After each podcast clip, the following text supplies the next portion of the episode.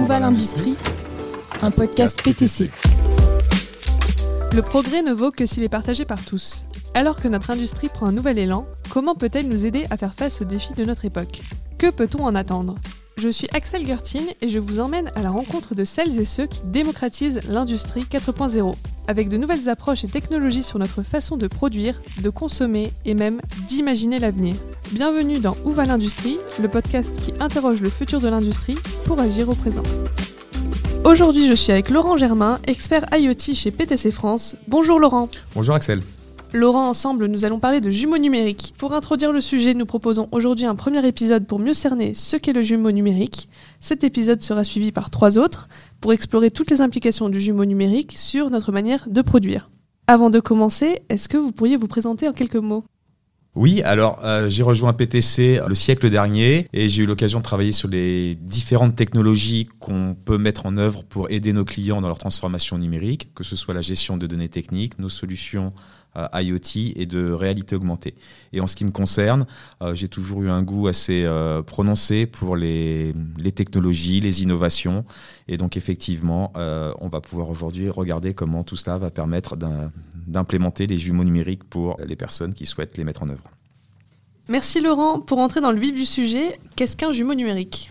Alors quand on parle de jumeaux numériques, on pense souvent à une représentation virtuelle en 3D d'un produit ou d'un objet. Mais le jumeau numérique va plus loin puisque ça consiste aussi à récupérer toutes les informations de fonctionnement d'un produit, les valeurs de ses capteurs, de son utilisation, de sa maintenance passée, mais aussi des données de conception.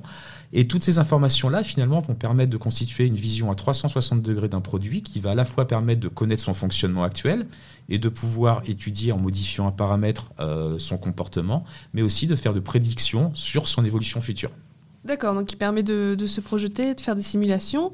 Est-ce que vous auriez des exemples concrets pour illustrer ce qu'est un jumeau numérique? Oui, alors J'évoquais des jumeaux numériques qui se rapporteraient à des produits, mais ça peut être sur plein d'autres éléments. Ça peut être des jumeaux numériques pour un, individu, mais aussi des entités plus complexes, comme par exemple la planète Terre. Par exemple, le GIEC, qui étudie les évolutions du climat sur la planète et les impacts de l'activité humaine sur le taux de CO2 et toutes les conséquences que ça peut avoir sur la biosphère, eh bien, un jumeau numérique de la Terre va permettre d'étudier différentes hypothèses. Que se passerait-il si la température augmente de 0,5, 1 degré, 1 degré 5, 2 degrés, de pouvoir étudier les impacts que cela aurait à la fois sur la disparition de certaines espèces, mais peut-être aussi sur la montée du niveau des océans et donc de la disparition d'un certain nombre de, zones côtières actuellement habitées. Donc euh, le jumeau numérique de la Terre aujourd'hui permet de comprendre l'impact que peut avoir l'activité humaine sur typiquement l'évolution d'une entité, en l'occurrence notre planète.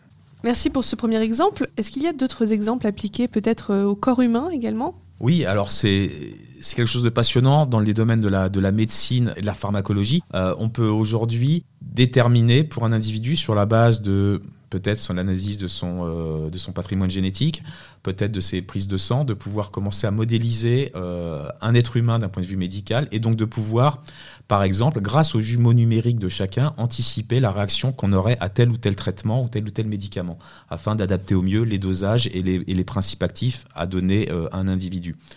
D'autres exemples du jumeau numérique va être par exemple de pouvoir intégrer les données numérisées tels que des radios euh, IRM ou scanners d'un individu, et de permettre à un chirurgien, lorsqu'il fait une intervention, par exemple sur une prothèse d'épaule, de pouvoir, au moment où il opère, grâce à des lunettes de réalité augmentée, eh bien de lui afficher en superposition du corps du patient qu'il est en train d'opérer les images 3D des différents organes, des os, des tendons, pour lui être certain qu'il va positionner au mieux typiquement ses prothèses sans, sans aller altérer euh, les différents vaisseaux sanguins ou autres organes importants.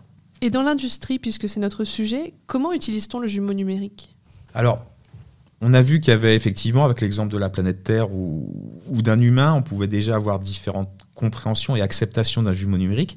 Dans l'industrie aussi, finalement, on, a plusieurs façons de le mettre en place.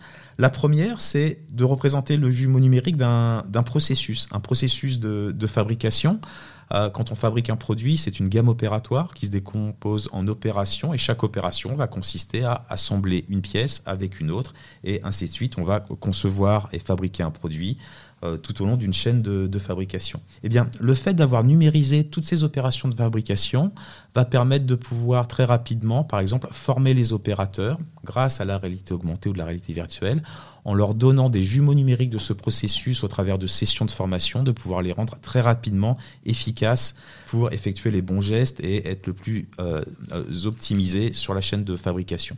Le deuxième point important dans l'industrie, à notre sens, c'est aussi au niveau de la compréhension de l'outil de production. Donc chacune des machines de production peut être équipée de capteurs. On peut donc comprendre, grâce à tout un tas de données, de métriques, eh le niveau de production, d'efficience d'une chaîne de production, et puis éventuellement être capable, grâce à un petit peu d'intelligence artificielle au niveau du jumeau numérique de l'usine, de pouvoir anticiper et prédire et d'éventuelles pannes peut-être qu'une surchauffe, un taux de vibration vont être des indicateurs qui vont permettre aux algorithmes de déterminer qu'il y a un risque de panne sur une pièce et donc d'anticiper le remplacement de cette pièce euh, le plus rapidement possible avant que euh, la chaîne de production soit à l'arrêt complet.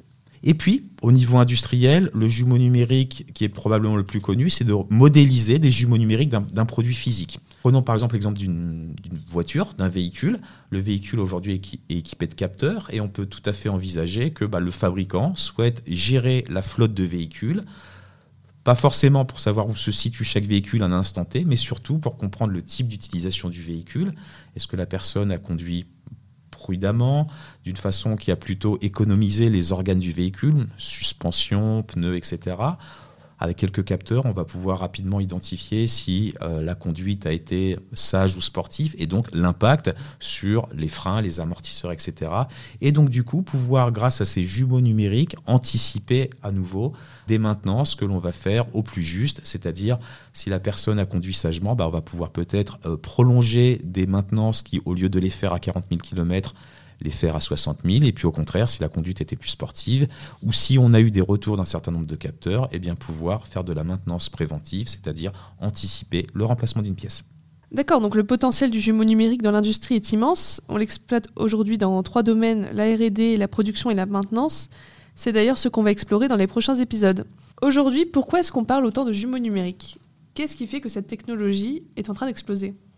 Alors, on a vu que le jumeau numérique se constituait finalement de l'agrégation d'un certain nombre de technologies, évidemment des technologies 3D pour avoir des représentations en réalité virtuelle d'un produit, mais aussi toute l'accumulation de données finalement grâce à des capteurs, des données environnementales. On l'évoquait tout à l'heure, les capteurs d'utilisation d'un produit sont, importants, les conditions environnementales aussi, savoir si effectivement une machine qui est située en Europe ou en Asie aura peut-être des conditions d'humidité ou de température différentes et donc ils impacteront. Donc les données environnementales sont aussi des choses importantes pour le données numérique. Et donc aujourd'hui, on a une mine de données qui arrive chaque jour. Des téraoctets de données sont disponibles pour chaque produit. Et aujourd'hui, on a une métrique assez impressionnante qui est que sur les trois dernières années, l'humanité a produit autant de données numériques que sur les trois décennies précédentes. Donc toutes ces données, on les stocke, on les accumule dans des immenses data lakes, dans des stockages de données énormes.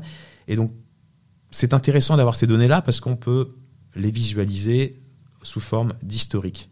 Mais ce qui est surtout intéressant, une fois qu'on a ces données, c'est les exploiter. Et les exploiter, ça consiste à déclencher des, algorithmes d'intelligence artificielle, donc en mauvais français du machine learning, euh, qui vont permettre de déterminer des facteurs de causalité pour typiquement identifier des pannes. Donc on va pouvoir, sur la base de ces données, entraîner des algorithmes qui vont être capables, sur donc, cette masse de données immense, établir quels sont les facteurs de causalité qui débouchent sur la survenue de telle ou telle panne.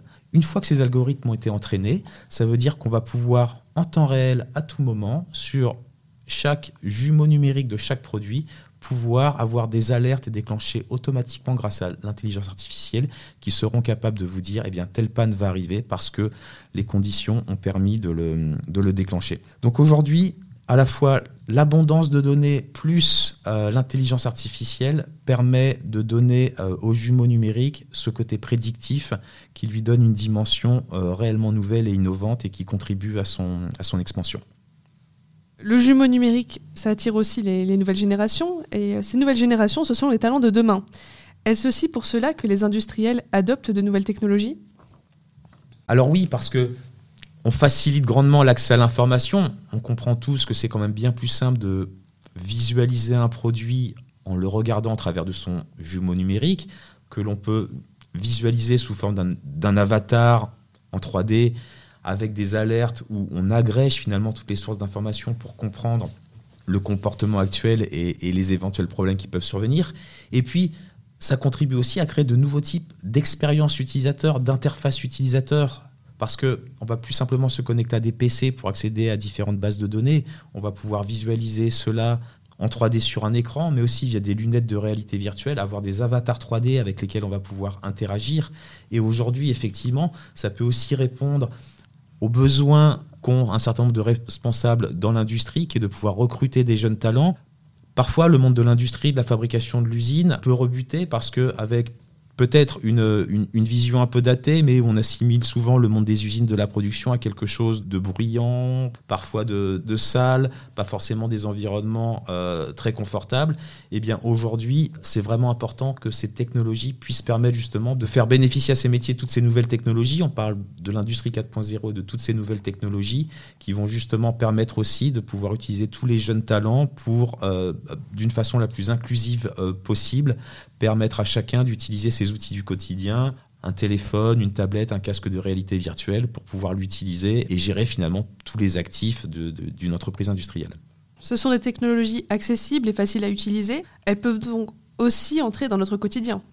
Oui, alors bien évidemment, on a évoqué des, cas d'usage industriel, mais aujourd'hui, avec ces technologies-là de, de, jumeaux numériques, on peut, on peut tout à fait les utiliser pour bah, remplacer finalement une documentation de montage, pas forcément simple à comprendre.